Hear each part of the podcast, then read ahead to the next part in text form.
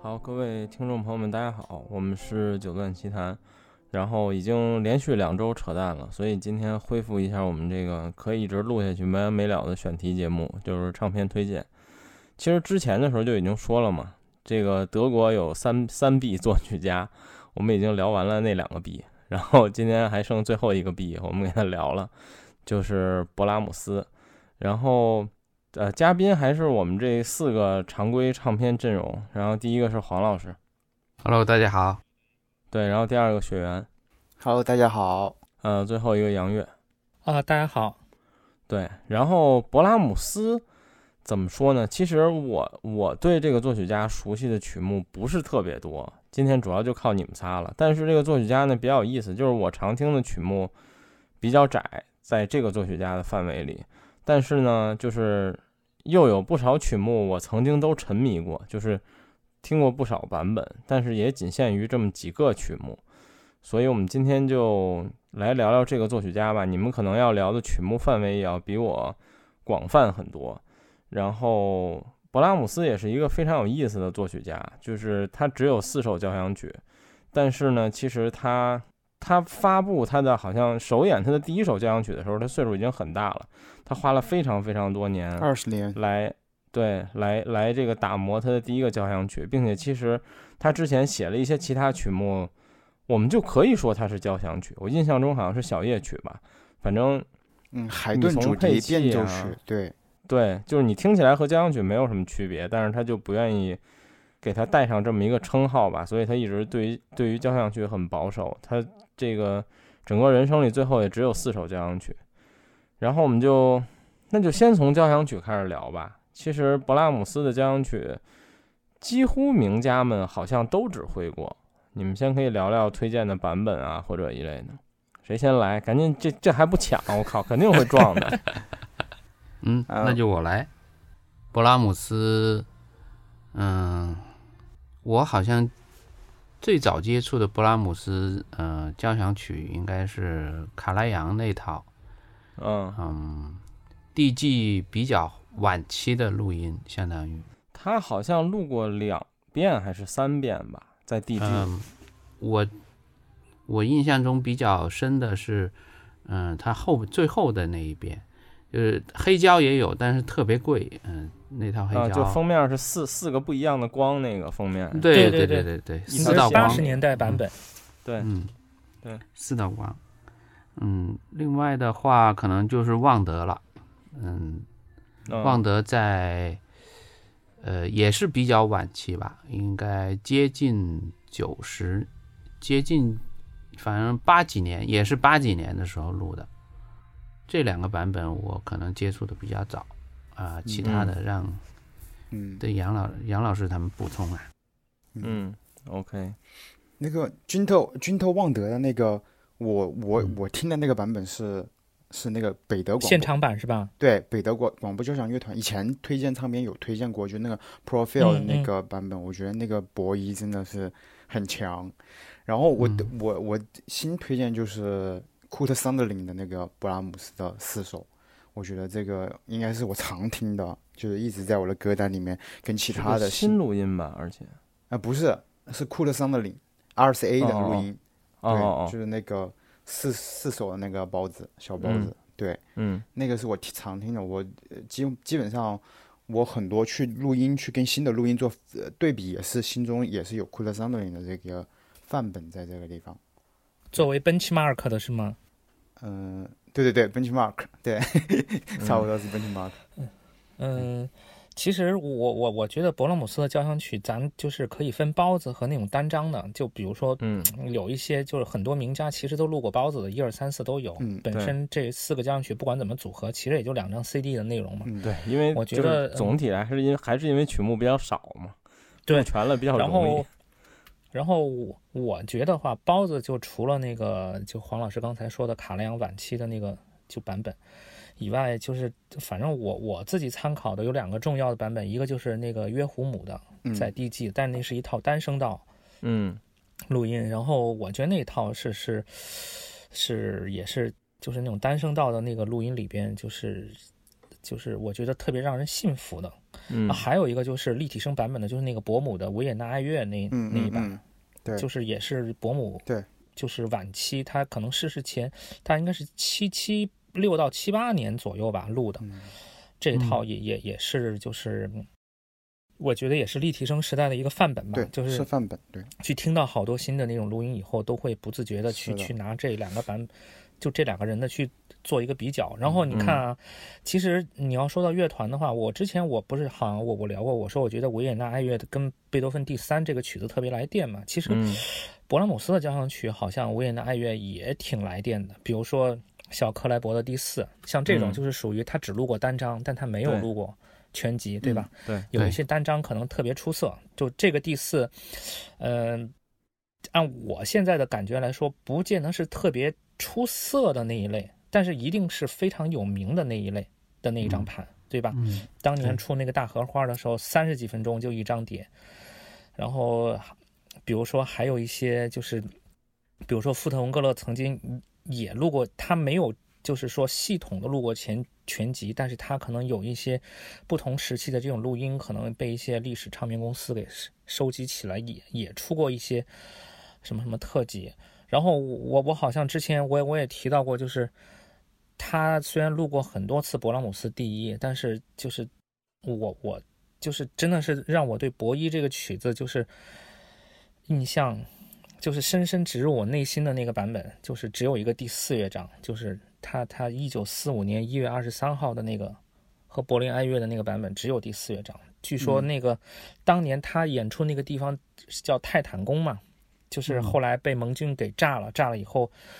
我上次去柏林，我专门看了一下，现在就变成一个购物中心了。就是那个地方就就不再是以前的一个一个演出音乐的一个场场馆了。那个据说是他二战就是二战结束以前他在柏林的最后一场音乐会。的一个录音，就是那个时候他他已经知道，就是德国就是快要失败了，就马上要投降了，然后所以他心中的那种愤懑，就就就完全就伴随着那首曲子最后的那个，就是那种呐喊吧，有一点那种感觉，就完全表达出来。那首曲子最你可以听出来，它最就是特别的一点，就是那个定音鼓敲的特别特别的强。就是在他那个圆号出来之前，最后那个定音鼓不是有一段是渐弱嘛？然后咚咚咚咚咚，他就一直在那儿敲，就感觉像通过那个定音鼓把自己的那种愤懑全部发泄出来的那种感觉。反正博伊这个曲子其实我很早以前就听过，但是可能那个时候确实不得就不是特别的能找到那种感觉。然后但是听了那个四乐章以后，真的是。我真的是觉得有一种那种惊天地泣鬼神的这种感觉，所以，嗯，还有一些，比如说还有一些哪些版本单张又特别出名的，好像那个莱纳就是跟芝加哥交响乐团录过一个贝三，哦不不贝三，勃拉姆斯第三，也也挺不错。我我不太确认他是不是录过勃拉姆斯交响曲全集啊，但那一个博三也我觉得也非常出色。嗯嗯。就是我，反正我觉得就是有包子吧，包子你基本上找名家基本上都不会错，但是有一些人他就只录过其中某几首那种的话，小克莱伯那肯定没啥问题。我再推荐一个就是莱纳的第三吧。对，因为小克莱伯的第四也可以说，就是因为这个指挥家在至少在录音层面他的曲目是很窄，就是其实他录过的没几张，就比如我最近找一些他的碟。比较惊喜，第一就是找到了博四，然后第二，我前一段时间想收一些舒伯特第八，我发现他居然也指挥过，就是，他不像那种，对，第三和第八，就是他不像那种其他的那些以前的大师们，就基本是个名曲他都有，他不是，他就那几首，所以你能碰见的时候就觉得还挺有意思的。然后，呃，博交的话，我最早是单纯的为了曲目，就是。好像是在 Discos 上买唱片随便带的吧，就带了一套科伦佩勒的勃拉姆斯一到四，然后那是为了曲目的角度收的。然后我之前想开始认真听的时候，因为咱们群里那个杰瑞他特别喜欢勃拉姆斯嘛，他博博交听的很多。我之前也问了他，然后他推荐了我呃一些版本吧。然后我之前收了几张瓦尔特。然后那个瓦尔特其实他在 CBS 录过一版单声道的，然后后来又录过一套立体声的。我只收了一套单声道的一，我只收了一张单声道的第一，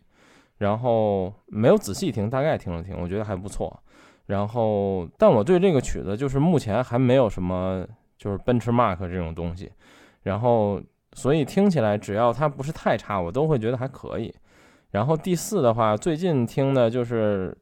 有一张新碟嘛，就是杨松斯最后的那个音乐会的那张勃拉姆斯第四，我觉得也还不错。然后，但第四听到目前也是像杨老师说的吧，就是小克莱伯那张我也挺喜欢的，但我也觉得他可能不是那种奔驰 Mark 级别的好，但是他是那种比较有特点的一个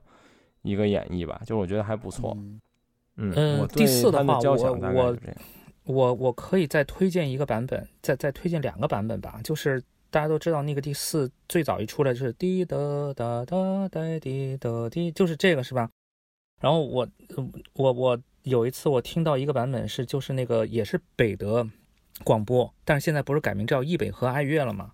然后是索尼出的，然后是在那个就是汉堡那个易北和爱乐大厅录的，然后它那个封面就是那个爱乐大厅的那个外观，然后开业的是 first recording，对对，就是那个大厅的第一个录音，然后就是博三和博四。对，然后当时还是那个托马斯亨格尔布洛克嘛，对，对，他后面搞古乐。那个博四开头有一，就多加了大概两个小节的内容，它不是一出来就是滴答答答答滴答滴，它是有一个的的，就有这么一个引引子。就是我第一次听的时候，我非常的诧异，我还是以为这个曲目弄错了。后来我回去查了一下，是伯拉姆斯原本写的时候是有。大概一到一一到两个小节的这个引子的，就后来可能就是修订的时候把这个引子给给，嗯，给去掉了，然后很有可能具体原因未明。就是，但是我听起来啊，就是这个引子就特别具有那种挽歌的那种气质，就是因为因为因为勃拉姆斯那个四第四交响曲的那个末乐章不就是标志着就是传统的这种古典主义的这种东西的这种。毁灭嘛，或者说的一个尽头嘛，就帕萨卡利亚的那个。对它应该是回到前古典时代，就是帕萨卡利亚，它也其实是受那个巴赫的管风琴的那个帕萨卡利亚卡利亚 C 小调的那个曲子，然后八小节的一个主题主题，然后根据那个低音变奏嘛，然后它其实算是古典之前的一个东西。嗯，反正我按我自己的这种感觉啊，我就觉得就是。博四其实最后的那个末乐章是有一种那种宿命论的那种毁灭主义的，而且是一种悲剧气质在里边的。对对，这种古希腊的那种悲剧的一种东西在里面里边。然后他如果前面那那个东西就是那两小节的影子，就是如果还在的话，真的就是加深了这种宿命论的这种感觉。就那个那两个和弦出来就特别有那种挽歌的这种气质。对，所以可能后来就勃拉姆斯就在。这个之后就把那个引子给删了，所以后来一出来就是我们常听到的那个版本。但是，呃，但是反正我觉得就是大家如果有有机会可以去听一下那个版本，就是可能会会给你一些不一样的感觉。然后后来我还查了一下，其实之前那个夏伊和那个什么和德累斯顿还是那个皇家大会堂啊，好像也录过一套，里边的第四也有。也有这个前奏，也有这个影子，就是带这个引子的版本。对对对对对，嗯，对，就带这个引子。托马斯这个指挥也是，就是他很喜欢，就是找一些很古老、古早的版本去诠释。他对古早的东西都特别感搞兴感兴趣。他后面也去搞古乐了嘛，所以他没有接这个呃北德广播交响乐团了，也是这个原因。他之前来北京上演那个马勒第一交响曲，他用的也是五乐章版，对花之圆舞曲，他有这样一个一个乐章，它也是一个更早的一个马勒的一个版本。对对。就很容易解释。那场是神演，对神演。那场上座人数不足，下半场那个工作人员让二楼的那些人全部赶到一楼的那个池座来听了。对，然后是神演，神演，对，嗯，OK。然后交响曲我们就先说到这儿，如果后边你们想起有什么要补充的，咱们再补充。接下来往下说，说点什么呢？咱们先说说这些。就也是乐队作品，但是它没有被归到交响曲的曲目，你们有没有熟悉的或者想推荐的？比如小夜曲，海顿主题变奏曲，主题对变奏曲，对对，我推荐这个，我推荐的是伯姆的版本。就刚刚祖师爷不是说伯姆的那个，呃，跟维也纳一到三的交响曲的包子嘛？那个包子里面就有这个海顿主题的变奏曲，而且我记得那个曲目还没有把它划分成多少个乐章，就是一首曲子，然后把所有的变奏都囊括了。然后这个变奏曲它不大，大概也就也就二十分钟、二三十分钟就完了。但是这个这部。这部就是海顿主题变奏曲，我觉得伯母我听了很多版本，我觉得伯母是，我觉得是理想中的就是决定版，我的那个决定版就是伯母的这个版本，尤其是后面那种很壮大的那个变奏，一个巨大的一个变奏曲，演得非常的恢宏华丽。对我推荐就是伯母的这个跟维也纳乐的海顿主题变奏曲。而且这个变奏曲，你知道他也是，就是布拉姆斯很早，大概就二十多岁，快三十岁左右写的，也差不多跟第一、第二、呃第一协奏钢琴协奏曲差不多一个年代写的，是他最早的一个乐队的作品，就是充满着那种勃勃的生机，他不会像后面就是有那种，嗯，那种比较隐忍啊这种悲观的东西比较少，那种。嗯嗯，OK。其实其实我。其实我补充一下啊，其实说到那个伯母，就是一般好像大家都觉得就是他的那种人设是那种什么莫扎特专家，或者说是什么理查施特劳斯的什么专家或者怎么样。但其实他真的很多勃拉姆斯的这种作品，作品他确实，反正我听来还是很有说服力的。嗯，就包括他其实，在就他那套包子和维也纳爱乐合作的嘛，他其实他早期的时候跟柏林爱乐有一些合作的也很好，比如说这个这个这个。勃拉姆斯第一，包括他跟柏林爱乐有个合作的单声道的那个勃拉姆斯第二，但那套，但是那个好像至今没有 CD 化，我也只是在流媒体上见过，我之前没有见过任何的那种 CD 的那种复刻的版本。那个里边好像有一个，就是除了勃拉姆斯第二交响曲以外，还有一个什么曲子，我突然想不起来了。但那个第二，我觉得特别特别的好。嗯，虽然是个单声道，一听就是那种特别的那种生机勃勃的这种、这种、这种万象更新的这种感觉。嗯，因为我觉得伯母其实有晚年的有一些，就感觉有点那种节奏什么的，有点那种迟滞，就感觉有点那种，嗯，好像有点走不动道的那种感觉，缓冲的感觉，乐队的那种内力，这种对对，就推动力不够。但是那个真的是这种。自然的这种流动出来的那种韵律感，特别适合勃拉姆斯第二交响曲这这首曲子。嗯嗯，OK，这个回头我我也可以找一下，但是可能我不知道黑胶什么有没有，黑胶可能有也是单声道，但是反正是流媒体应该是有的。嗯嗯，OK，而且勃拉姆斯其他的乐队作品，其实我还我最近只听了一个，就是科尔提斯的那个勃拉姆斯的第一号小夜曲，然后。这个我听起来觉得，其实它实质上基本就是一个交响曲，只不过它不是四个乐章而已。嗯，长度上啊，各方面配器上感觉也都差不多。嗯，但是这类曲目我不熟，我也只听了这一个。现在，布拉姆斯确实就写一些小型乐队，他也写的就是很像那种有那种大型乐队的感觉。他的钢琴协奏曲根本他的乐队部分就是一个交响曲的这种体量。嗯，对，无论是结构还是钢琴声部的交响曲吗？对对对，对对。就不是那种什么协协奏的那种意思了，也是一个对比的那种概念了。郝老师还有什么要补充吗？嗯，布拉姆斯还有一些比较有名一点的，就是类似交响曲的，比如说像匈牙利舞曲啊。嗯嗯，对，他应该有大概五首匈牙利舞曲吧。嗯，像好的录音有莱纳的版本啊，然后还有斯托克呃那个白头老那个叫呃斯托科夫斯基，呃这两个人的就是唱片，就是如果是发烧友的话，应该很多人都有吧。嗯，然后他还有一个叫德意志安魂曲吧，应该是。嗯，对。对。对，嗯。克伦佩勒的《德意志安魂曲》，我觉得还是个很有名的曲子。还东德的凯格尔那个《德意志安魂曲》也特别特别棒，真的。是是，包括卡莱扬也录过，就是很早大荷花系列。对，那个应该是我，因为那个是我应该嗯第一个版本，就是我听过的第一个版本，我是挺喜欢的。就是大荷花系列里面，啊，就卡莱扬的《布拉姆斯安魂曲》，我觉得是很棒的。嗯嗯。OK，对然后说到那个，嗯，你说，就是我我我我刚补充一下那个那个勃拉姆斯那个那个德意志安魂曲，就是我不是一直都就或者说外界一直都觉得就是卡莱扬就是在在晚期的时候就是不那么走心嘛，他晚期不是出了一套唱片叫卡莱扬 Gold 嘛，就是那一套里边好多人都觉得他是那种有点太油腻或者装模作样啊，或者反正这种，但是。我们之前不是也讨论过？我我觉得就是卡拉扬，其实在晚期的时候有几次那种真情流露的一个时刻，比如说他晚期的那个，他八十年代和维也纳爱乐合作的那个莫扎特安魂曲，对吧？还有就是，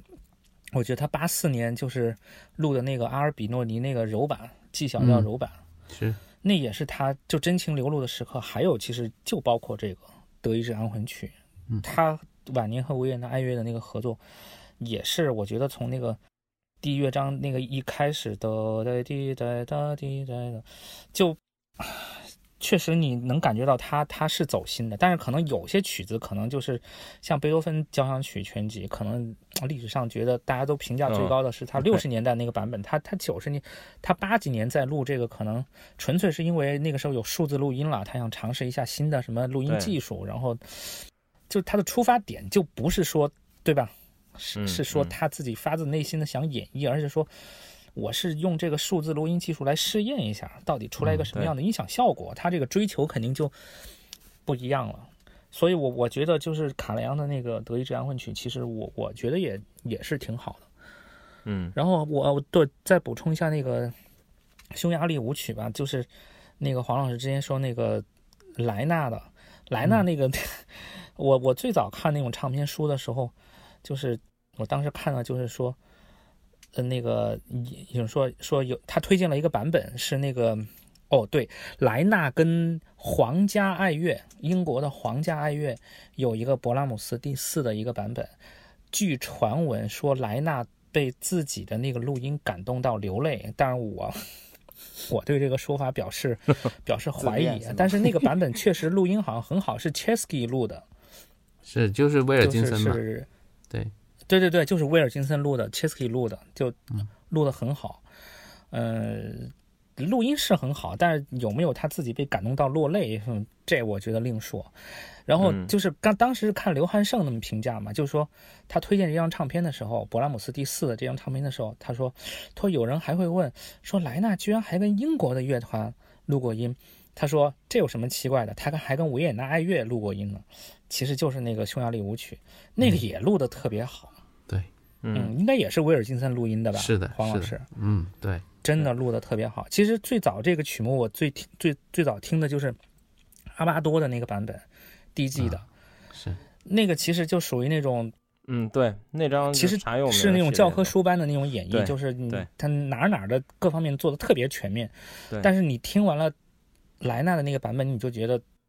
阿巴多那个版本的那些弹性、速度啊，或者说怎么样，就就就显得太太太这种公事公办的那种感觉了，真的是。而且你说到威尔金森录音的话，交响曲索尔蒂那一套好像都是威尔金森录的，就是一二三四，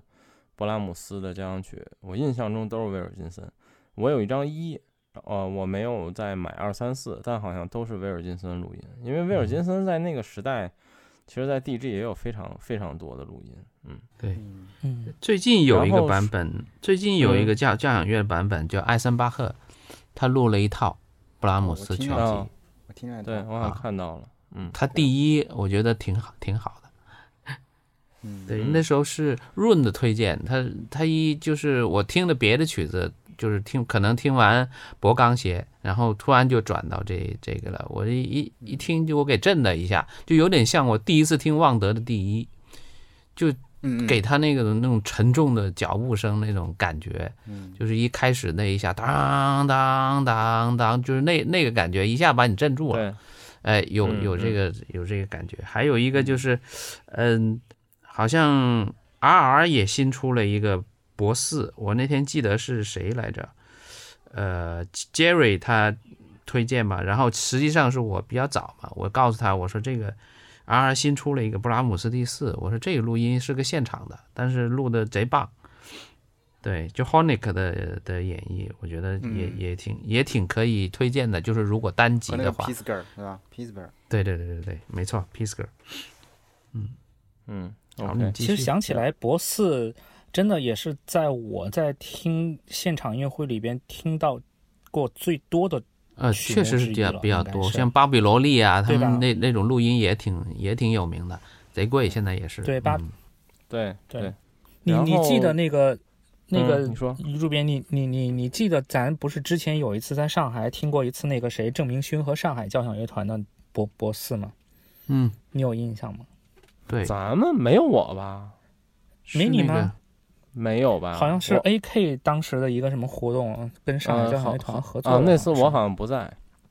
哦，嗯，那次听的郑明勋，上海交响乐团博士。郑明勋，我有一张想在后面聊，就是博博一钢协，郑明勋有一个版本，非常非常好。那好像当时雪原推荐给我的吧？对对，一个还有就是当时我听过在中山音乐堂听过一次汤姆海跟中国爱乐的一个博斯，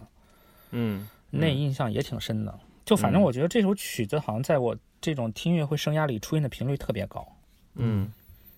巴伦博伊姆我觉得也也是也主要是你为了什么曲目去吧。你像我听过比例，我觉得比例最高的还是贝多芬。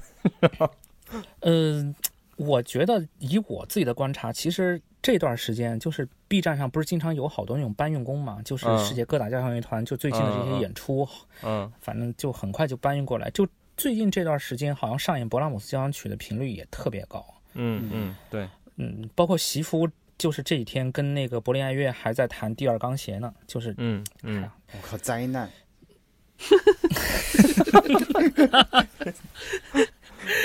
真的，我有一次看了，我看了那个什么，也是在 B 站搬运工，我看了那个博拉，他跟那个什么法国的一个乐团，然后演那个勃拉姆斯第二，我说哇，太烂了，就是简直简直超出我的这个标准线下面很多很多了，我就觉得完全不他在 DG 有有一张唱片是一和二，是跟哪个指挥我忘了，但是我还有，呃，不是 DG，在在迪卡，在迪卡有一张迪卡有一张那个钢协的录音，对，但那张听起来，其实我倒觉得还好，只不过他没有他年轻的时候没事儿而已，他年轻的时候挺正常的。对，然后他在，ECM，可能那会儿不作吧，对，他在 ECM 其他都好，然后就一路这个贝多芬的全套奏鸣曲哇，我简直就真的是灾难，我就听一半我就不听了，真的就是嗯。有点就就是太不尊重乐谱了，就我的感觉是，嗯嗯，OK。然后我说，刚才你们聊到了这个匈牙利舞曲，呃，我我我其实没怎么听过太多交响乐版本，就是我听的也是阿巴多那版本最多，就以前 CD 时候有一张，偶尔听听。嗯然后我后来特别喜欢四手联弹的版本，嗯嗯嗯就是后来对这个各种舞曲类，包括那个德沃夏克的那个叫斯拉夫舞曲，我都喜欢嗯四手联弹的版本。嗯，然后我觉得还挺有意思的。然后这两个版本我听的最多的都是那个康塔尔斯基兄弟在 DG 录的，然后录的也很好。当然，这个匈牙利舞曲四手联弹非常非常多，布伦德尔还录过。然后，呃，是什么朗朗跟他媳妇儿没事儿就弹第五，就是俩人一四手联弹，就他妈一定有这一首。还有王羽佳和那个卡地亚也弹过，对对，也弹过，都是第五首嘛。就是四手联弹也挺有意思的，可以可以听一听，嗯，对。然后我们刚才都说到钢协了，那我们就说说钢协吧。就是我觉得是很对，有一点我开头是这样说，我们今天推荐的唱片其实应该会有大量和以前是重复的，嗯、也不叫大量吧，就是应该有一些是跟以前重复的。钢协重复的应该是最多的，我觉得。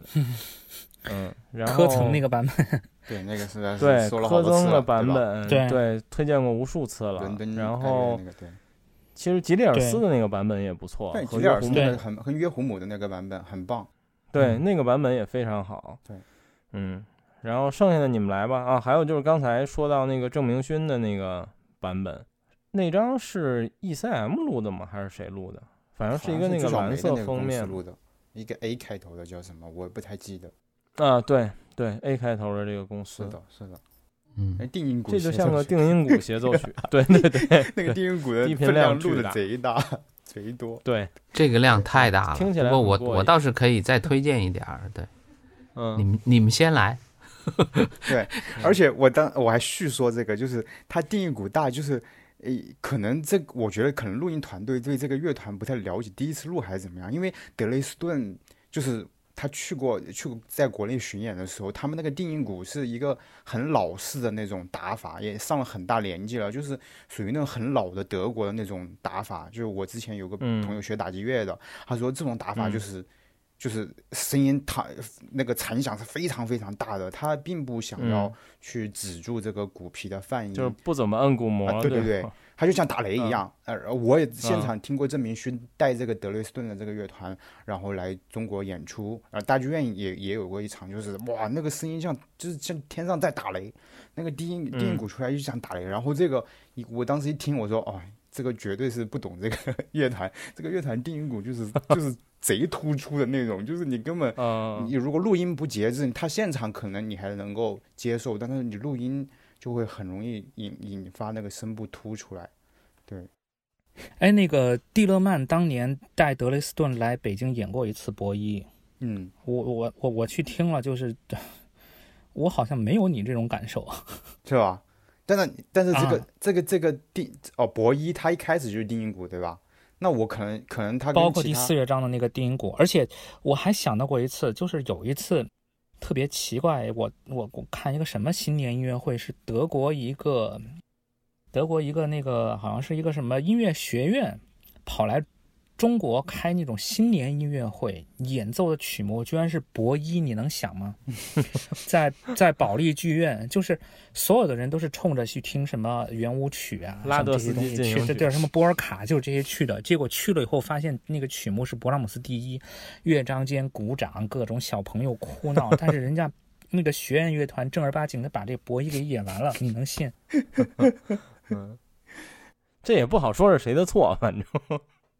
对，然后钢鞋呢？你们还有什么推荐吗？然后就钢鞋就是第二钢鞋的那个巴克豪斯吧，那个版本。卡尔伯姆，好像也是伯姆。这个绝对是决定版，而且它有权威，对，绝对是决定版。因为卡尔伯姆他就是跟勃拉姆斯就是有接触过，就是像老一辈的指挥家、钢琴家，就是跟作曲家有结识，也有学习过，就知道作曲家他应该是想要怎么样的一个声音什么之类的一种演奏方法，也得到一个东西，所以这个版本就基本上就是。就有权威性吧，有一定的。嗯嗯嗯嗯，布拉姆斯，我可以再推荐一个啊，李斯特的版本，啊，李李赫特的版本。呃，这个他他跟那个罗里马泽尔有在 EMI 有有一个，就是只有博二钢协，对，嗯，那个版本蛮蛮不错的。我我可能我好像前几天还在听。嗯，另外一个是莱因斯多夫吧，还是罗林马泽尔？我我有一张。莱因斯多夫是在那个 Live in Stereo 里面的那个版本，好像好像是罗林马泽尔跟那个巴黎什么什么呃交响乐团嘛，叫叫 d e p a r y 那是个上榜碟，那不是他最嗯嗯嗯。就巴黎管弦乐团是吧？好像是叫建的那个乐团。对对对对对 d e Paris，嗯，应该是，嗯，嗯，然后就是还有，呃，勃拉姆斯，我觉得，嗯，你像卡琴，嗯，他的勃拉姆斯钢协也是非常有名的，因为卡琴，我认我认为他是个勃拉姆斯，呃，钢琴的专家，我我觉得就是。嗯，在我听布拉姆斯里面，我对卡琴这个人的印象极好，就只要他一碰布拉姆斯，几乎所有曲目我都觉得非常棒。嗯，尤其像嗯他的钢协和钢琴奏鸣曲，我觉得都都是我首推这个人。就是如果你跟钢琴类有接触的这些曲目里面，可以先听听卡琴的录音，而且他运气非常好，他。也是，呃，遇到了威尔金森这样的人，所以一个科曾，一个卡琴，我觉得这两个人的在 Decca 的录音你都不要放过，都可以听听，甚至嗯收一收集邮都没问题，我觉得，嗯。嗯，OK，钢协还有其他版本推荐吗？嗯，其实这个曲子也是几乎每个名家都演过，都演过，对对对，还其实菲利普。呃，挺多的，就是就是那个谁，呃，布伦德尔和布伦德尔，对，对。布伦德尔跟海廷克他录了一套，就是也是第一加第二，但是第二更有啊对名。对。我比较喜欢他第二，呃，他第一录的稍微觉得，嗯，太机械了一些，但是他第二非常出色。嗯、就是如果你单阿巴多还录过，对啊阿阿巴多是在后面了，就是金线系列对。了。嗯，阿巴多那个也不错，就是阿巴多应该也已已经是数码录音了，海听克还是模拟录音。嗯，嗯嗯，而且布伦德尔和那个北斗广播交响乐团，就是最早的那个指挥叫什么来着？伊斯伊斯尔什么什么忘记了？哦，是什么什么伊伊塞尔施泰特啊，对，伊斯尔施泰特，就是汉斯施密特伊塞尔施施泰特。对对，是他。然后我觉得他他的协奏跟北德的，因为我可能对北德就是有偏爱，他们的声音就是我我是我觉得就是交响乐团最好的那个声音，就是他他的协奏，我觉得比阿巴多比海廷克的版本，我觉得更带劲。我之前最早的时候，最早很早很早也跟黄老师和和和和你们聊过，就是我说这个版本就是比跟阿巴多还有那个海廷克合作的要好很多，我认为的，对吧？嗯嗯嗯是。嗯那个那个汉斯施密特伊瑟尔斯施泰特本身就是北德广播交响乐团的创始人，一九四五年创的。是的，而且他当时创了乐团以后，他就把富特文格勒时期的那个首席伊里奇罗恩挖过来当他们乐团的首席，是的，其实他就是其实起点非常高是。的，其实他们里面就有北就有柏林爱乐以前的那种声音。嗯，对。OK，对，刚才想起来交响曲，这叫雪原录音前就说你们没有人推荐切利吗？居然 哦，切利，切利，我推荐第对那个第四，因为它有一个乐章实在是太吸引我了，就是它这种慢速度跟这个第四的第二慢乐章的这个腹部的这个主题，那个低音提琴那种拉伸的感觉，那种下潜，我靠！这做的太棒了，那就是切利的奇迹时刻，见证奇迹的时刻，嗯真的。就那二乐章的腹部主题慢下来的时候，那个低音提琴拉很长的一个句子，哇，做的太有魅力了，我觉得只此一家，没有其他人能够做出这样的一个音乐出来。对，嗯，OK，然后钢协你们还有要补充的吗？呃，最近有一个新录音挺好的，就是阿尔法的，嗯，那个钢琴家好像叫 Nelson 高，呃 g o n e r 好像叫是，他应该是 NHK 的，他跟 A NHK 的一个现场录音，就 NHK 呃、嗯。交响乐团一个现场录音，你们可以搜一搜，就是他录的应该是第二钢琴协奏曲，呃，反正我是加了收藏的，就是我听的新录音音里面，我觉得这个录的特别好，你们可以找找看，嗯。回头，OK，嗯，我我之前就是听一个法国钢琴家弹弹的那个第二钢琴协奏曲，我觉得也挺好的。那个那个是之前我我在那个我我随便在那个哈哈莫尼亚蒙蒂那个唱片的新发唱片库里找，我最早是嗯听了他的那个萨蒂的那个那个那个裸体歌舞那一系列，我觉得弹的是是挺好的。好，他嗯最近又出了勃拉姆斯第二，听了，但是那个名字不知道该怎么发音，回头我我把那个图截下来。嗯嗯确实不知道该怎么念，应，OK，该是个法国年轻的钢琴家。嗯，嗯，嗯，然后钢协聊完就聊聊小协吧，毕竟勃拉姆斯的小协，勃拉姆斯小协是四大小协之一吧，就加引号是三个下平的四大小协，对对，对。都可以把门德尔松开除三大，呃，不不可以把那个什么开除。有的，比如说，如果是三个 D 大调的话，就把门德尔松开除；如果 是三个德国的话，就把柴可夫斯基开除。反正他跟贝多芬是肯定开除不了的。对对。然后薄小协也是一个我曾经沉迷过一段时间的曲子，然后也听了不少版本吧。但是我听下来，其实我最后最喜欢那张反而是我偶然间买的，我手里的这张碟还不是一个特别好的版本，但是我听完了非常喜欢，是谢林的在飞利浦的那个录音。嗯，我记得我听完了还跟黄老师说来着，黄老师还给我操，还给我发了一个告诉我那我那不是头版，然后给我发了一头版封面，对，对然后但是这张我非常喜欢，是谢林和海丁克吧？海丁克是对谢林有两个非常有名的布拉姆斯小学的录音，一个是在水星的，一个是在这个飞利浦的。但是飞利浦嗯这个录音是最好的，应该是对，但但他的水演绎和录都非常棒。对，呃，他在水星，呃，水星有一个，好像 RCA 有一个，反正就是就他最有名的好像是 RCA 的那个吧，就是上榜的 test 榜，应该是，嗯。嗯，OK，然后所以。当然，这个所谓打引号的四大小鞋也几乎就是个名家都录过，然后这个包括卡瓦科斯这些现代的大师们也基本都录过了。然后你们有什么推荐版本吗？我是前两天刚到了那个呃罗莉时期穆特的那张，但是我还没听，那碟太脏了，等洗了再听吧。但我对罗莉时期的穆特还是挺有偏爱的，就是我觉得大部分我他因为没几张嘛，那几张我听过都还挺好的，就是莫扎特还有贝多芬我都还挺喜欢的，还有门德尔松和那个呃门德尔松和那个布鲁赫应该也算吧，对对对，虽然没有那么萝莉是吧，不像他那个 对。莫扎特第三那么萝莉，对对，嗯，这个曲子我觉得我还是无脑推海飞兹吧，真的。嗯，对，就是，嗯。我我我之前就是看到过一个说法，我觉得这个说法是比较符合我的这种感觉的，就是说，因为他这个曲子就是乐队部分，他是滴答答滴滴答答滴滴答答滴滴答，就是制造了一很一种紧张感出来以后，然后那个小提琴哒滴答滴哒哒哒滴哒哒哒滴哒哒哒哒滴滴，就是那个乐队的那个能量。在堆积、堆积、堆积，释放了以后，然后小提琴独奏小提琴突然出来，就是跟这个乐队抗衡，就是有这样的一种状态。我觉得海菲兹就是海菲兹拉的这种感觉啊，就是和乐队的这种就是竞奏的这种感觉是特别满足我对于这首协奏曲的这种想象的。你如果是一个很柔弱的人来拉这个曲子，你就会觉得乐队的这个气势上来了，然后。大小提琴独奏进来的时候就差一口气，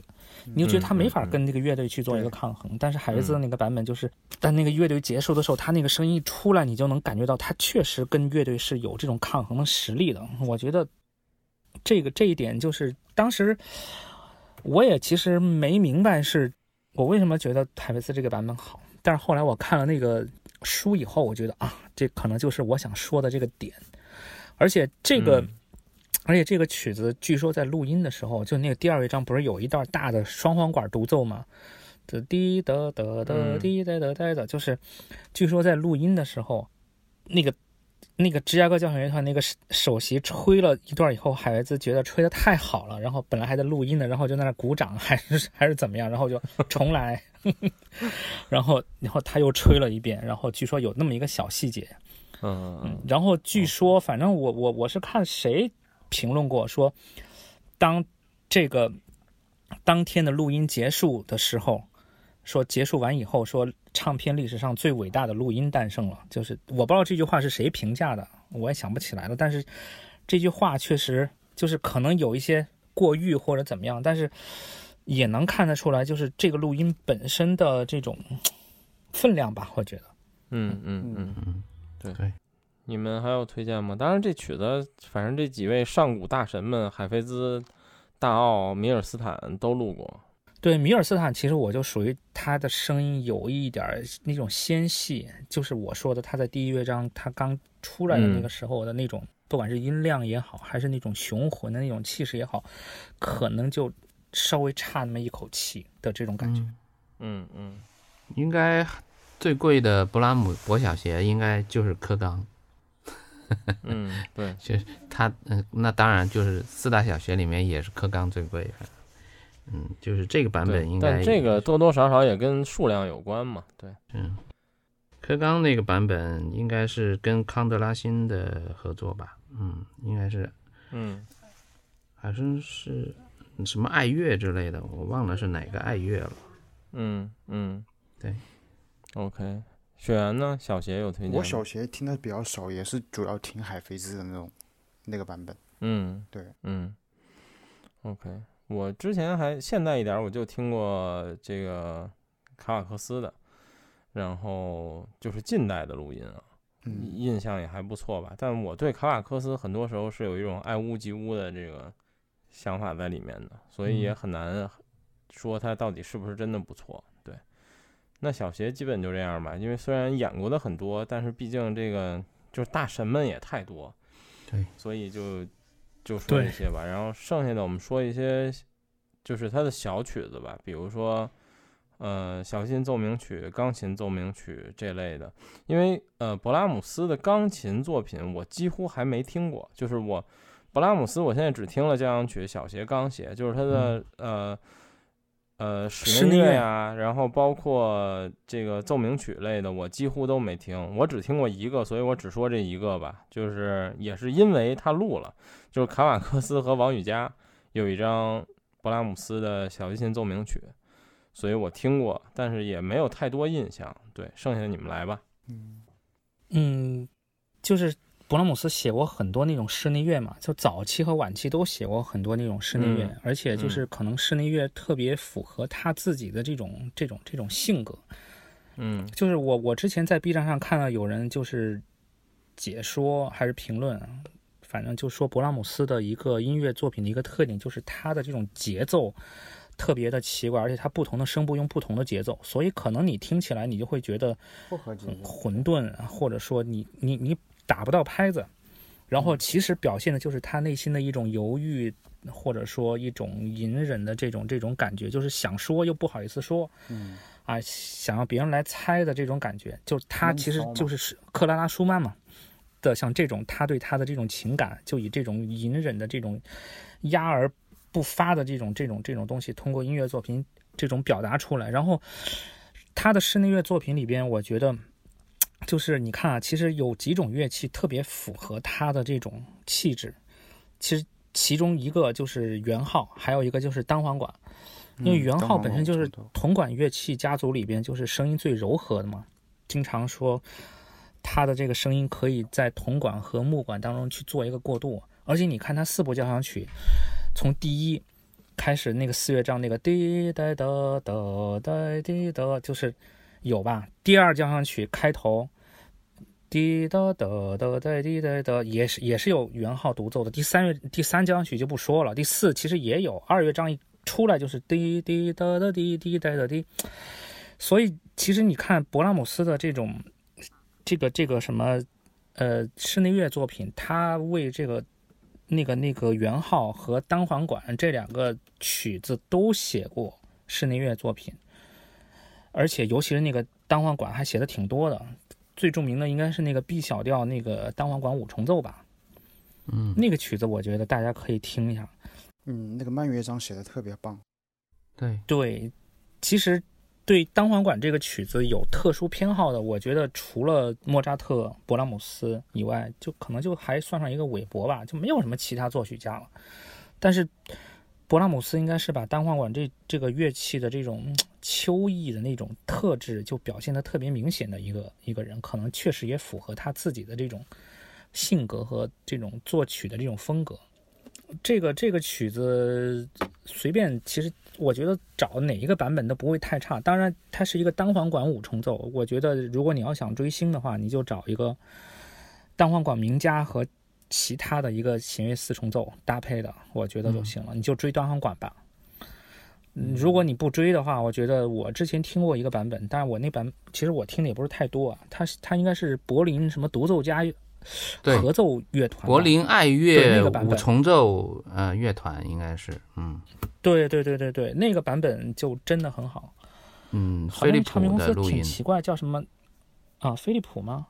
对，他在飞利浦有录音，然后在对呃 Decca 有录音，就是这个柏林柏林爱乐五重奏应该叫，嗯，就呃管乐五重奏吧，嗯，好的录音特别多。其实勃拉姆斯，呃，室内乐是很精彩的，包括三重奏、四重奏，呃，就像刚才杨老师说的这个管乐五重奏，然后钢琴呃弦乐五重奏，呃，因为他的。呃，五重奏、六重奏，包括钢琴的三重奏，其实都特别多。就它的在室内乐方面的，就是造化，我觉得要比交响乐类的造化要要强很多。就这方面，呃，勃拉姆斯是把这个，嗯，就是我觉得不比舒伯特差。反正就他在室内乐方面的话，呃，而且他的钢琴几乎都是变奏曲，就是它属于什么帕格尼尼变奏曲呀，什么这个，嗯，呃，它它变奏曲特别多，钢琴就是呃纯钢琴的话啊，就是，但是它的呃几重奏是都很有特点，像大提琴呃奏鸣曲，像呃就这些小提琴奏鸣曲，反正也也是都都是很很棒的，而且就是说你一听的旋律。就你肯定听过，就属于这种，就是几乎，呃，很多室内乐的演出，他都会演他的曲目，就是演的比较多吧，应该说是，嗯嗯。说起那个大提琴那个奏鸣曲，那个第一和第二有一个小唱片公司出的是录的那个罗斯特罗波维奇和那个里赫特的两人的版本，应该是一个现场六几年可能在哪个音乐节上的那个演出，嗯。但是我我记不起是哪个唱片公司了，可能不太好找。嗯，真的很好，就是那个刚开始那个大提琴那个声音一出来，我觉得他他的那种感觉特别的，怎么说？特别的抚慰人心的那种感觉。而且那个虽然是一个现场录音啊，可能也是一个不知名的唱片公司录的，但是那大提琴的那种鼻音和那种共鸣的这种感觉特别的好。对，他就而且两大两大俄裔大神嘛，他属于我觉得勃拉姆斯吧，他的呃和和声啊，他他对这个贝多芬的这个揣摩是非常非常到位的，因为贝多芬呢就是呃它的和声就属于呃一个最强一这个乐器的最强音，或者说这个乐器的最适合的这个音色。嗯，而且就是它一出来，你就感觉它极其饱满。嗯，包括钢琴曲，包括不空洞，对吧？就有些西方有些学者，他确实有这样的一个一个问题，就是说他们觉得马勒就是很大，但是他有些时候会暴露一种音响空洞。但是在贝多芬那里、勃拉姆斯那里不会有这个问题，完全不会。没错，就是很德系，就是一出来就是很饱满的声音。呃，包括像那个，你像你你你就像那个，呃，他的第一钢协的时候，他一出来那个阵势，你就觉得哇，好宏大，那个那个场面是吧？对，是的，有一种内在的一种饱满。对，我我翻这个我自己唱片列表，突然想起一个，刚才想说忘说了，就是勃拉姆斯还有一首大提琴和小提琴奏鸣曲，好像只有他，对，嗯，只有他有这个叫双双双协奏曲吧，嗯。Double concerto，double concerto，然后这个我只有一张，然后还是个这个神奇组合，就是坎波利、纳瓦拉和巴比罗利。哦，这个比较少见，因为通常都是会推荐那个奥伊斯特拉赫跟那个呃罗斯特罗波维奇跟塞尔，就是对。这三个人的组合，就是这封面反正这个很很有名，因为这个因为这个曲目也是就像有点像贝多芬那种三重协奏曲一样，就是一个。非常容易打造全明星阵容、商业噱头的这样一个 曲目出唱片，对，确实这个曲子也很好听，就是如果没听过可以去听一下，对，这个还挺有。那个曲子一开头，乐队出来以后也是从大提琴开始的，而且也是从很低的那种弦开始拉。其实跟我刚才说那个 E 小调第一小提琴哦，第一大提琴奏鸣曲其实有类似的地方，就是从特别低的那种。声音开始出来的，就是特别有那种抚慰人心的这种效果。嗯嗯嗯，很深情。OK，对。说起来，反反正我自己觉得啊，就勃拉姆斯应该也是比较偏爱大提琴的这这种音色。其实你你想，这个交响曲，这个第二交响曲里边那个第一乐章的第二主题的滴哒哒滴哒滴答答答滴哒滴哒，就这段也是大提琴起合奏。第三交响曲就不说了，那个。第三第三乐章一出来就是大提琴的这种合奏，就是我觉得可能他就像我刚才说，可能他对单簧管比较有偏爱，然后对大提琴可能也有偏爱，还有就是圆号，嗯，就是我我就还是想，嗯，我就还是想再次感慨一下，这个杨岳老师每次一聊到什么曲目都他妈能哼出来，这个我觉得太可怕了。就是我非常想插一句，你是有绝对音感吗？所以你能记住？没有没有没有没有没有没有。对，我就觉得这得只有桃子才有才能记住呢。那第四交响只有桃子才有，它第二乐章的那个低音的那个声部也非常的，就是也是低音大提琴，对吧？也是就特别棒。对，其实整体来说，我觉得就是勃拉姆斯的交响曲不是那种，就是你会像，就是迎着阳光去，去生机勃勃的去表现你想表现的那种东西，那种感觉，它反而是，我觉得，对，深秋，有点像。就是我觉得勃拉姆斯季节就是秋天的季节，尤其是那个第二钢琴协奏曲，它那个慢乐章的那个大提琴出来跟那个钢琴然后重奏的时候，我觉得哇，太棒了！噔噔噔噔噔噔噔，哇，天呐，哇，一出来的时候，非常的，就是深情饱含深情吧，我觉得，嗯。可能也是因为他终生终身未娶嘛，然后跟克拉拉舒曼的这种对是的。感情，就是我我不我有我以前有个同学，他听听勃拉姆斯的音乐，他就他说了个很搞笑，他就是每每次听他勃拉姆斯音乐都有一种屌丝见屌丝的感觉，两两眼泪汪汪，就是爱而不得嘛，就是其实嗯嗯，辈子没有结婚，他其实就是很执意师母嘛，包括他。晚期写那些钢琴独奏，就风烛残年的时候写的那些间奏曲，幺幺六、幺幺七、幺幺八、幺幺九，大概大概有有二十多首吧。然后其实里面其实有藏有很多那种克拉拉的这种主题，就说多呃，然后四个音吧，就要在钢琴腔上面去了，就是克拉拉的一个主题。然后舒曼在那个 C 大调幻想曲里面的那个第一乐章的那个柔情的那个主题里面就出现过这四个音，这五个音，然后他后面。借他师傅的这五个音，然后在间奏曲里面每一个地方用不同的音型，就都都通过这种音型，然后去弹。其实就是这里面密码就是克拉拉，就是克拉拉。其实通过这些音乐，如果他知道，他其实是很肯定知道布拉姆斯是喜欢他。你想，他学音乐学者就总结出他身后有给克拉拉有写过二百七十六封信，然后死后还有很多信就是。藏在抽屉里的有一些信是，就真的是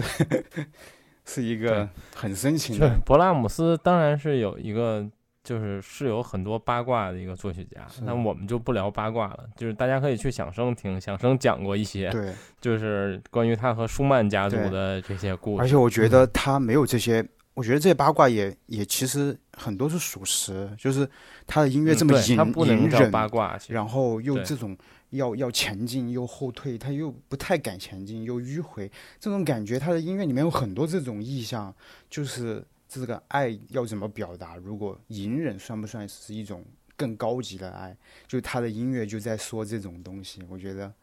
这种情感就是非常怎么说呢？就是有一种内心的最深处的一个东西吧，不是爱不一定要直接说出来。对我觉得布拉姆斯给了这样一个答案。那个，就你刚才说到什么幺幺八啊，就是我想到就是，B 站上不是有个号叫那个音乐家的那个无聊人生嘛，就一个一个台湾的一个好像对钢琴家吧，就是就是开的这样的一个频道，对对对，油管上也有，他写了好多勃拉姆斯的这种内容，其中有一个就是我刚才翻到了，藏在音乐中的心底话，勃拉姆斯到底想说什么？间奏曲幺幺八那个之二，就是。这个是属于那种技术层面的一个分析，但是就是可以很符合我们刚才谈话的这个内容。他其实它所有的那个它的技术都藏在那里面，就是噔噔噔噔噔噔，就这几个音。对，他在这个几个音就大跳吗？对它，你知道勃拉姆斯它又不同于贝多芬的这种动力型的这种运作，也不同于呃布鲁克纳那种静态的那种。呃，运作他他对这种主题这几个音雕琢，他特别会雕琢这种短小，有点像海顿的那种意味。但是他更丰富他的这种雕琢手法，他会藏很多东西，就是像一些密码之类的东西藏在不同的地方，你尽管听不出来，但是他一直在那个地方在呼应，在结构上也非常讲究，就是很很贝多芬很讲究这种形式主义的东西，在情感和理性呃感性。都达到一个非常高度的一个平衡，对幺幺八是一首杰作，确实 OK。所以最后就当给我做个推荐吧。如果比如想听勃拉姆斯的钢琴奏鸣曲，有什么推荐吗？卡琴呢？嗯，对你这个我记住了。还有吗？对，啊，如果你还想收一点，就是他的小提琴奏鸣曲的话，你可以找一下像格鲁米欧。嗯。对，啊，格鲁米欧好像跟跟那谁飞利浦的碟还挺多的，嗯，跟跟跟录贝多芬那个人是一套的那个。呃，对，他就好像就叫 C book 嘛，呃，Gracie 嗯 C book，对对对，好像是。它它的封面是一个古堡，你你把它这个系列收了就行了。嗯我觉得嗯就是奏鸣曲里面还是，嗯、挺挺多人的。然后那个 Double Concerto 还还有一个呃好版本，也是飞利浦的，嗯、就是嗯斯塔克和谢林，然后海丁克指挥。哦嗯，嗯嗯，对，你可以这种曲目反正全明星非常多，基本是个大唱片公司出来的都是全明星阵容。确实很容易制造噱头。对对，是的，对对，是，海菲兹和那个皮亚皮亚蒂戈尔斯基，就是当年柏林爱乐的那个首席大提琴，后来二战以后就逃去美国了，当独奏家了，也有一版。嗯嗯嗯，嗯。OK，然后那勃拉姆斯最后对还有什么想补充的？勃拉姆斯，嗯、可以再找找一个，嗯，后期的穆特的录音，他跟那个韦森伯格，还有一个奏呃就是奏鸣曲吧，嗯，叫嗯奏鸣曲，对，你可以找找看，那个也也挺好的。嗯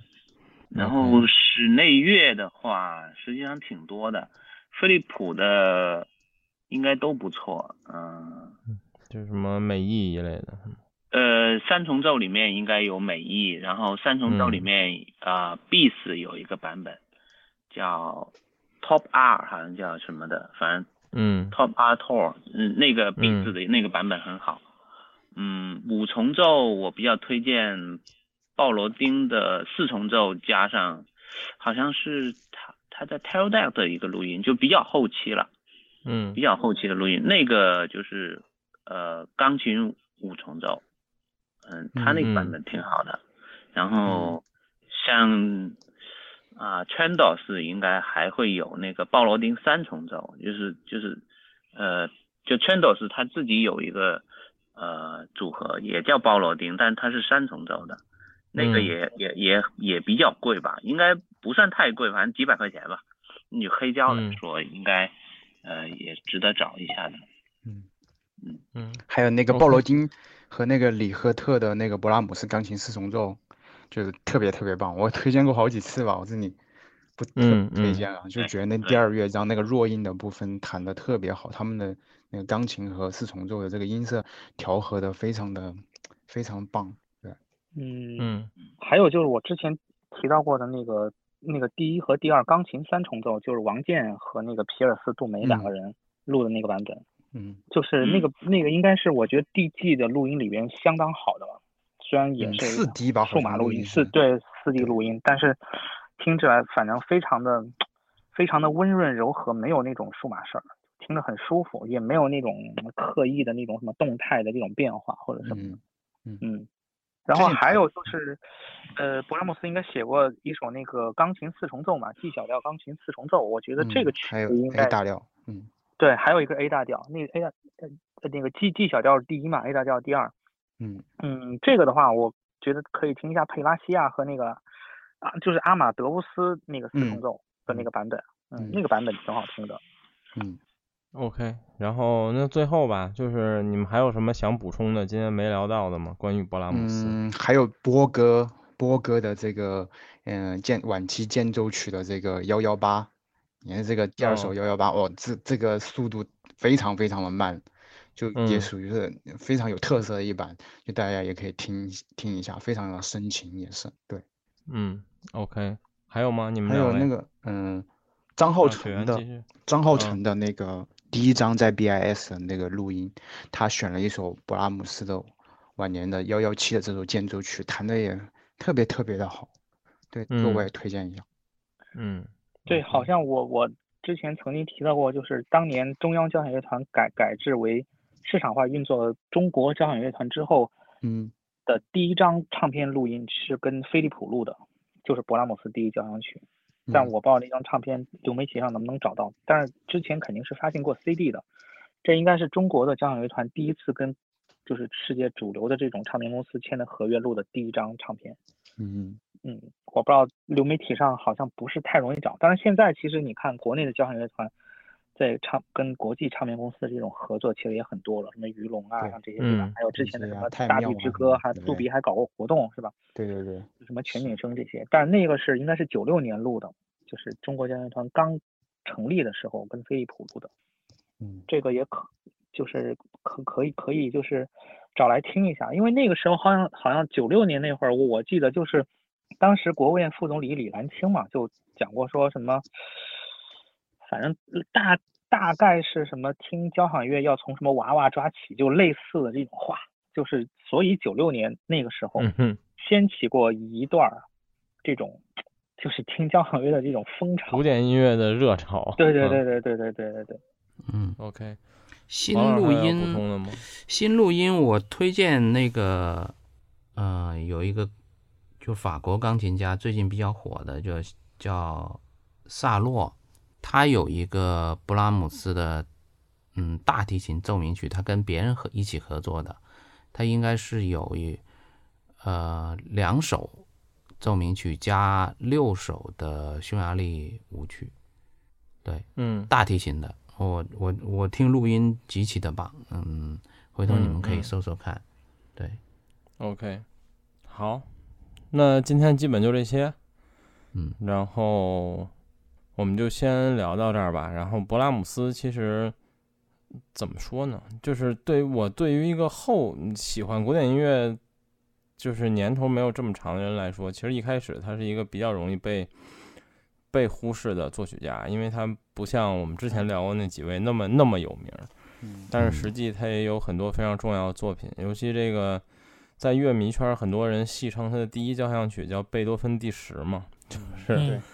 对，因为他当年他第一交响曲写了二十年，也是因为他顶着非常大巨大的压力，因为他觉得贝多芬第九已经非常完美了，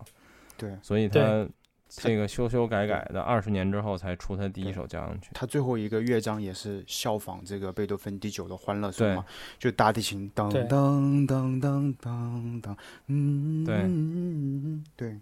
是。而且而且有人就是还指出说你这个模仿第九，他说傻子都能看出来，他 自己承认。对，对他特别喜欢说这些风凉话，贼有意思。对，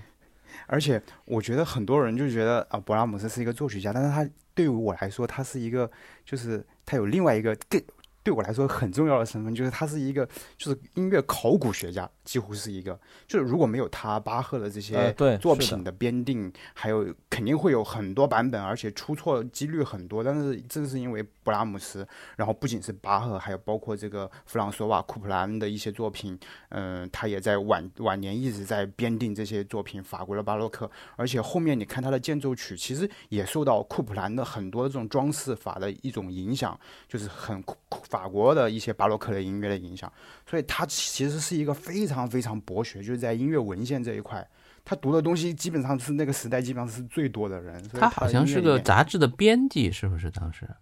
哦，这个我不太清楚，但是他确实帮很多出版社就去就是编辑很多修订这些版本，而且事实证明，就是现在很多乐谱像齐雄、亨勒可能会出错，但是勃拉姆斯自己的钢琴作品他自己编定的，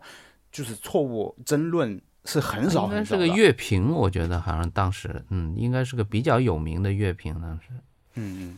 要不是他跟那个汉斯利克为什么关系那么好呢？汉斯利克那么挺他，是的，嗯。而且他他他周边都是些天才哈，你看约阿希姆，还有这个爱德华，爱德华跟李斯特又是共同的好友。他如果呃，我当时还看了一本书，就是呃，布拉姆斯对匈牙利的舞曲很感兴趣，但是他不知道怎么取材，不知道怎么写。他通过李斯特这个共同的一个好友，嗯，然后。认识这个爱德华，然后他教他这些布拉姆，就是那个，哎，匈牙利的一些舞曲怎么写。然后后面继而又认识了约阿希姆，后一年就是学习了很多这种匈牙利的民族的一些音乐的一些写法。他算是民族啊，还有不同的国界、不同时代，呃，巴洛克的、古典的，基本上都在他这身上啊。他是，他确实是，就瓦格纳评论他有一句就是布拉姆是他只有他，呃，可以在过去的一些你看似已经不可能再有。任何突破的曲子上面还能够做些什么的人，就是他。对，嗯嗯，OK，所以我们今天就先聊到这儿，然后我们这是唯一一次预告吧。我们下一次唱片，